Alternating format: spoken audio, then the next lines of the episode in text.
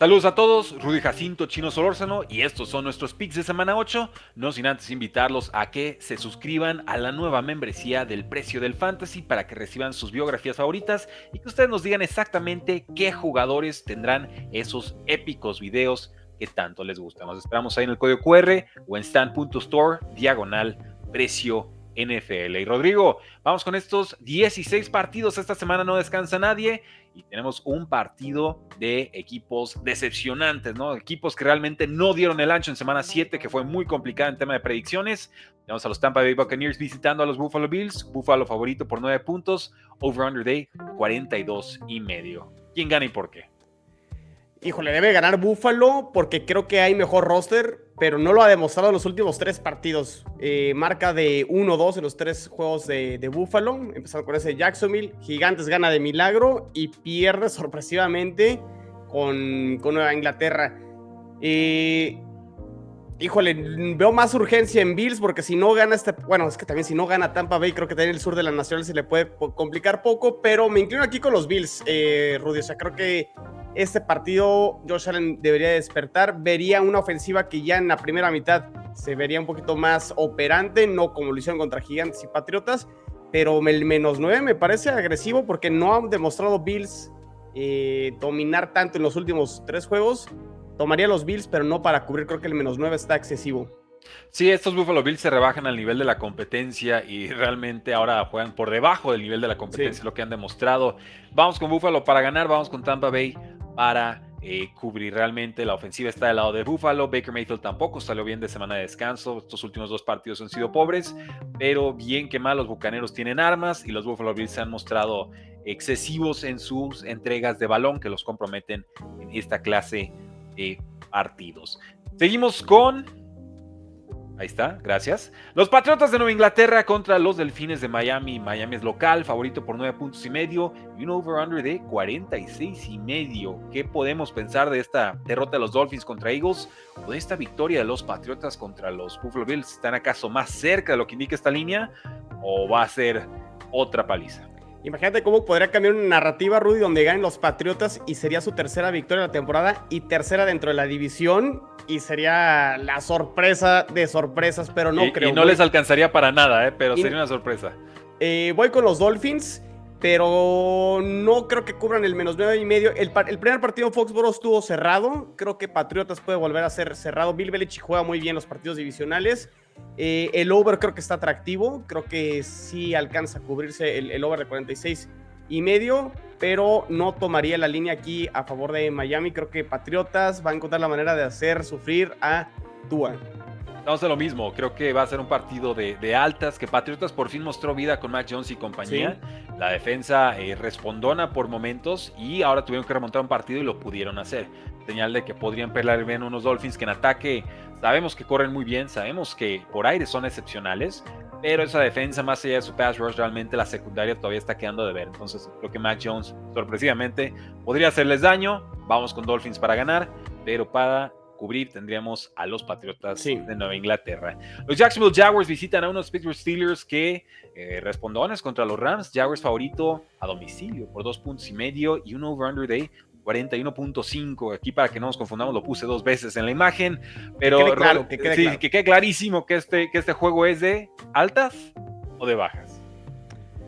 Híjole, eh, no, bajas, bajas. Exacto. Pittsburgh ha demostrado juego. Dudaste, pero estoy de acuerdo. Eh, Pittsburgh ha demostrado con esa defensa que los partidos los va a llevar con muy pocos puntos hasta el último eh, cuarto, pero creo que Jacksonville va a ganar el partido y creo que sí alcanza a cubrir. O sea, lo va a llevar hasta el último cuarto y un gol de campo o una última serie para alcanzar a cubrir. Dame a Jacksonville para cubrir y ganar el juego.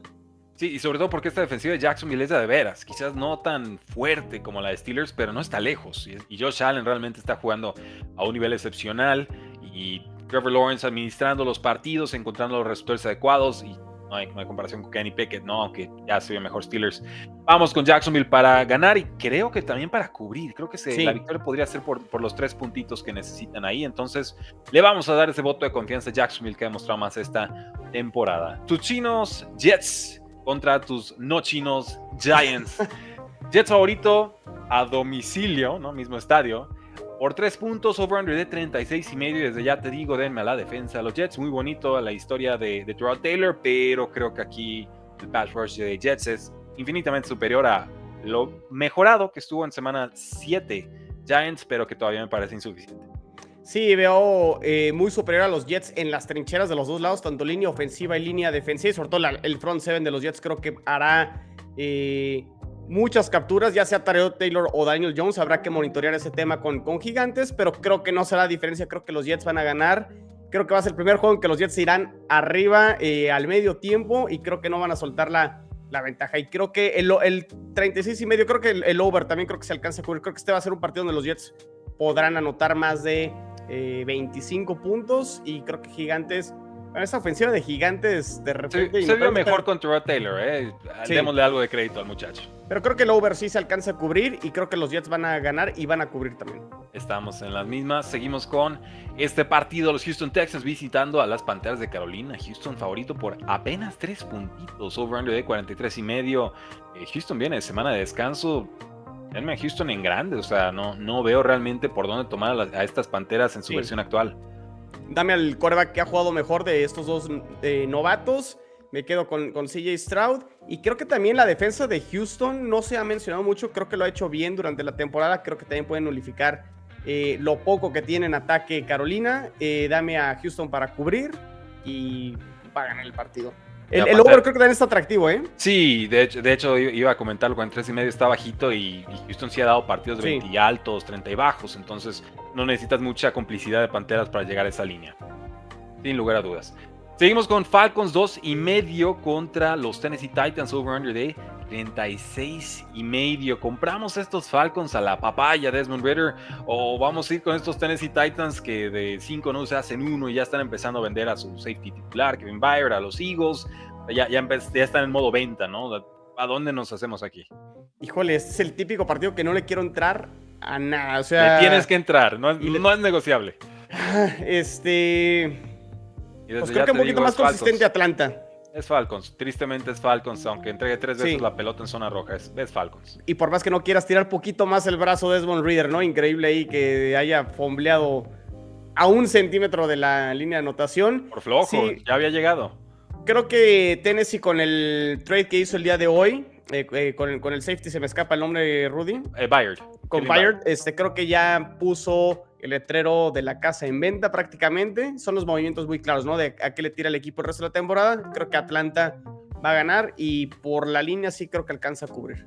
Aquí lo preocupante es que es a domicilio, ¿no? Y algo que salió muy feo en semana 7 fue tomar a, varios visitantes que eh, asumíamos eran mejores equipos y, no terminan siéndolo. Pero creo que la defensiva de Falcons ha mostrado suficiente para tomarlos en este juego. Es nomás que la papaya de Desmond Ritter no termina entregando la pelota tantas veces. Así lo hacemos ya en el programa y así se va a quedar la papaya porque no queremos verlo ni en el plato. Quítenoslo de ahí.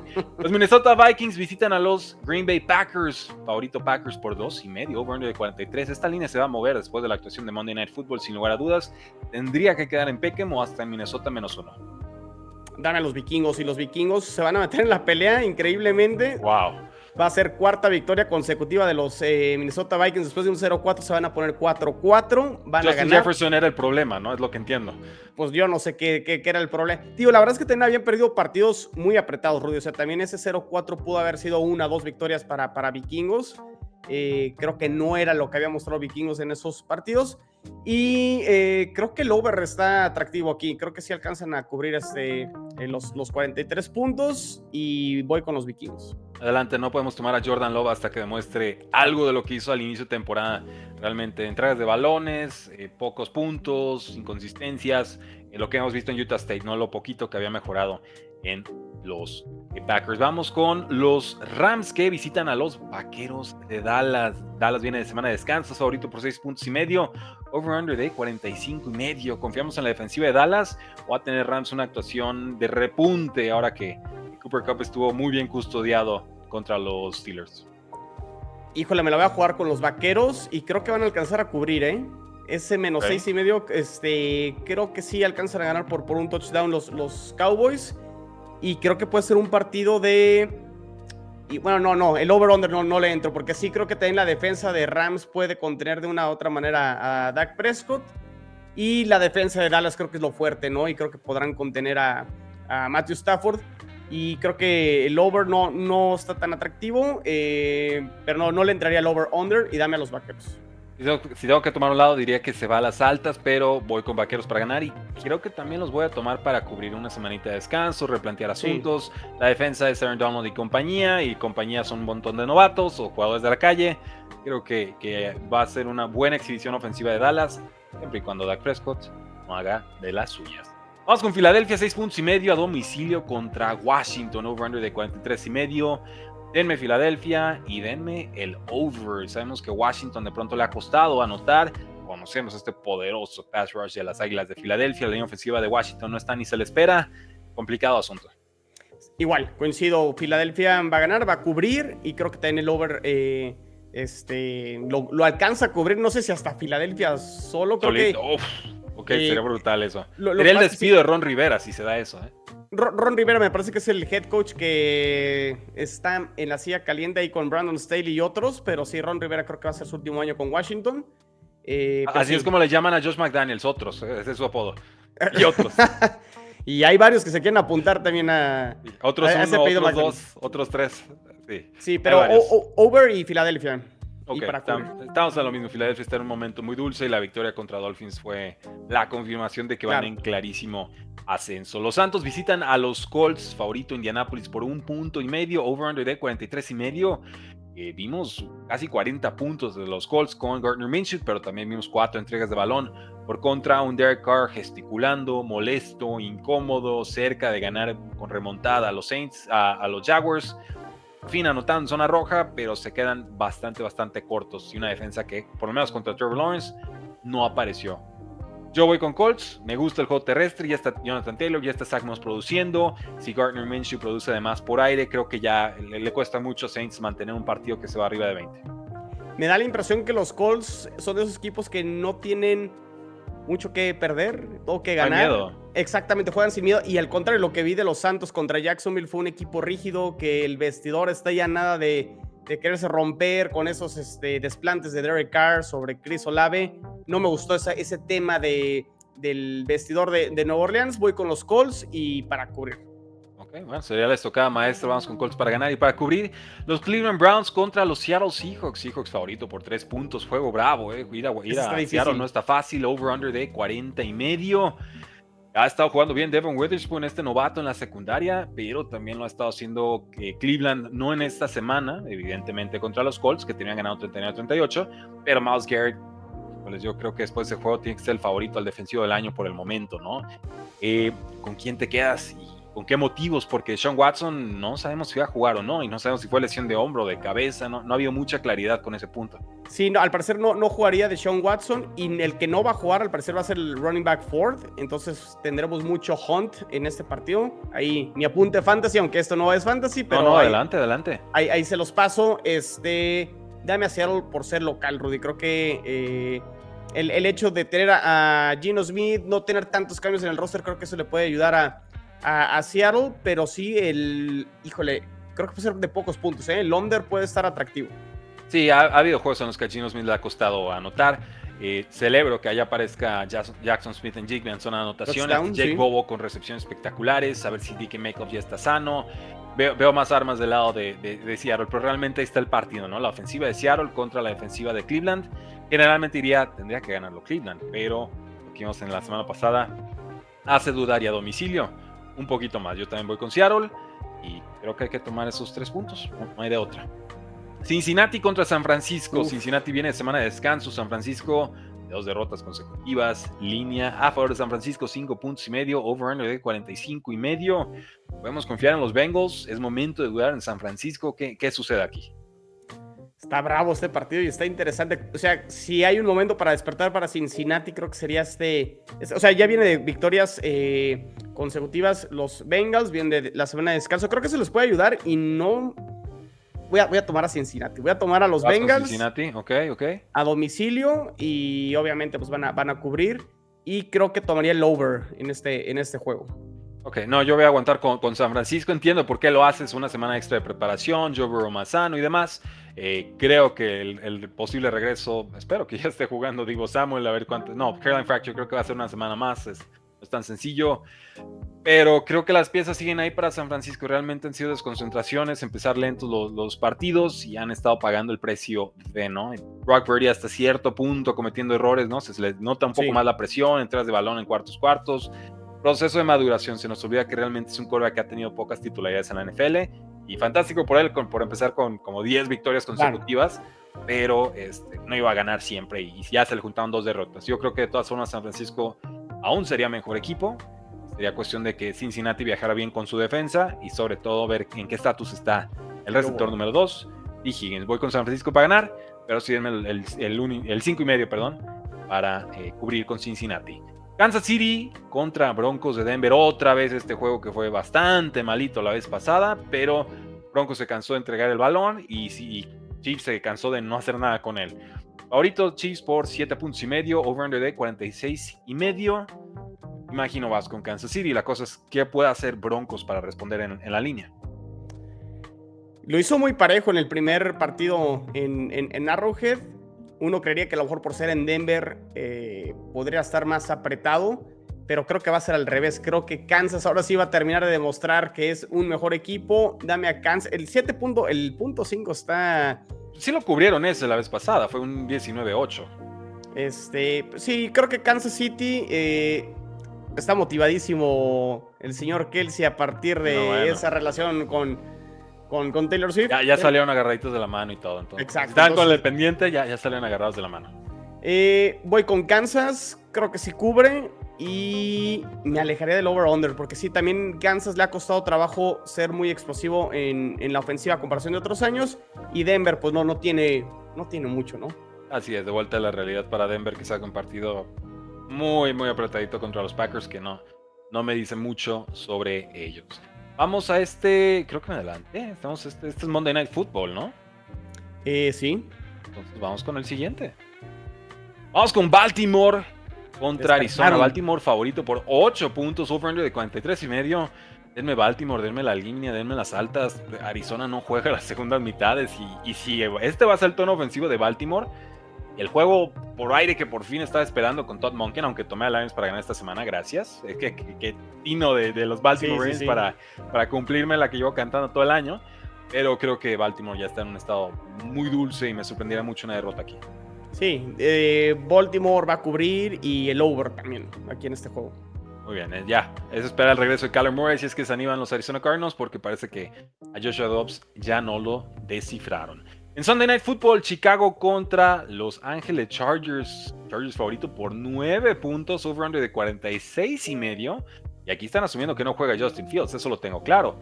La cosa aquí es, pues va a jugar Justin Herbert, la cosa es en qué nivel, la cosa es con Brandon Staley, la cosa es con esta inconsistencia. Y pues Tyson Badgen, bien que mal, cumplió contra Raiders.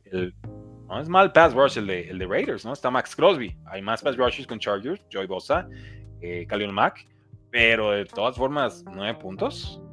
Demasiados. Dame a, Chicago para cubrir, aunque creo que Chargers va a terminar ganando el partido muy sufrido. Por default. Sí, sí, sí. Eh, no terminan de convencer los Chargers. Y Chicago, los últimos juegos ha, hecho las, cosas un poquito más interesantes, más divertidas, al menos. Han, empezado a anotar puntos. Y también esta defensa de los, de los Chargers no, no detiene a nadie por aire, ¿eh? Entonces no, por tierra tampoco. Y está Deontay Foreman que viene de tres touchdowns y un montón de yardas. Entonces, creo que ahí se va a compactar el partido y, quedamos en ese rango del, más nueve para los osos.